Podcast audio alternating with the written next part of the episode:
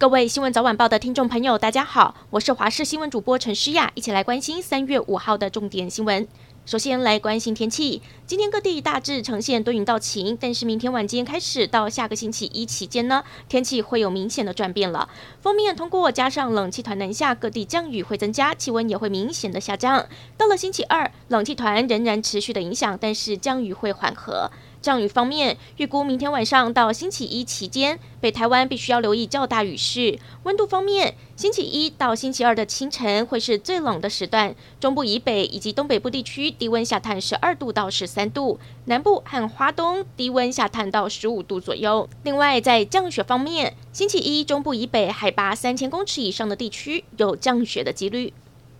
再来关注国内最新的疫情，指挥中心今天公布新增了八例的本土病例，以及七十二例的境外移入，没有死亡的个案。而本土确诊当中，五例和高雄市自助餐群聚有关，其中两例分别住在新北还有台南，曾经和先前确诊的个案搭过同一部游览车，怀疑可能有共同暴露的感染源。另外三例则是来自桃园市米迪幼儿园的传染链，都是在居隔期间阴转阳，对于社区没有直接的影响。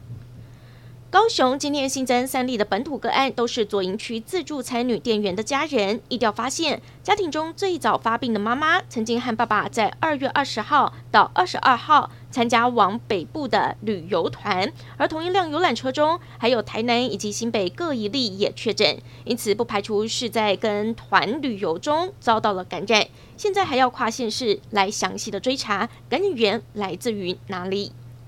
国际消息。乌俄战争进入第十天，俄国对大城市的炮轰或是空袭接连不断，同时采取围城夺港的策略，剑指乌克兰南部两个重要港口城市马利波以及奥德萨。奥德萨的居民如今已经在积极的备战，马利波则是遭到俄军围困，断水断电。而在市长对外求救之后，俄国终于按照第二次谈判的结果，宣布设置人道走廊，让马利波和另外一座城市沃尔诺瓦哈的民众撤离。这也是俄罗斯入侵乌克兰十天以来首度设立人道走廊。另一方面，有美国官员向 CNN 透露，指称俄国不但将加强轰炸程序，还可能加派一千位佣兵进入乌克兰，陆空双管齐下攻击，一直到乌克兰完全屈服。乌俄战争延烧，现在大量的新闻讯息恐怕在俄罗斯当地的民众是看不到的，因为普丁认为英国 BBC 以及一些当地的独立报社电视台在丑化俄军、散布假新闻，因此宣布新法，最高可以面临十五年的监禁。大下文字狱。对此，BBC 已经撤离了驻俄罗斯的记者，彭博社也终止在俄罗斯的采访，连 CNN 也停止在俄罗斯播出，甚至还有英国媒体天空新闻的采访团队在前往乌克兰布查的路上遭到了俄军枪击，就算他们大喊自己是记者，依旧持续受到攻击。持续关心乌克兰扎波罗热核电厂日前遭到了俄军袭击并占领之后，引来国际一阵挞伐。现在美国驻联合国大使声称，俄军正挥军前进乌克兰第二大核电厂。他虽然没有说明电厂的名称，但是外界推测他指的应该是乌克兰南部的尤日诺克兰斯克核电厂。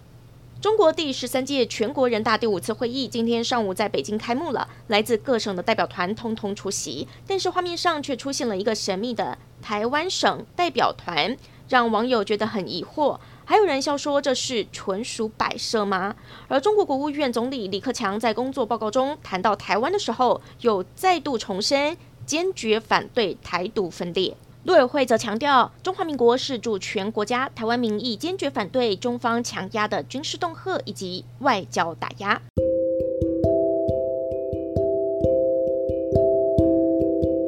感谢您收听以上的焦点新闻，我们再会。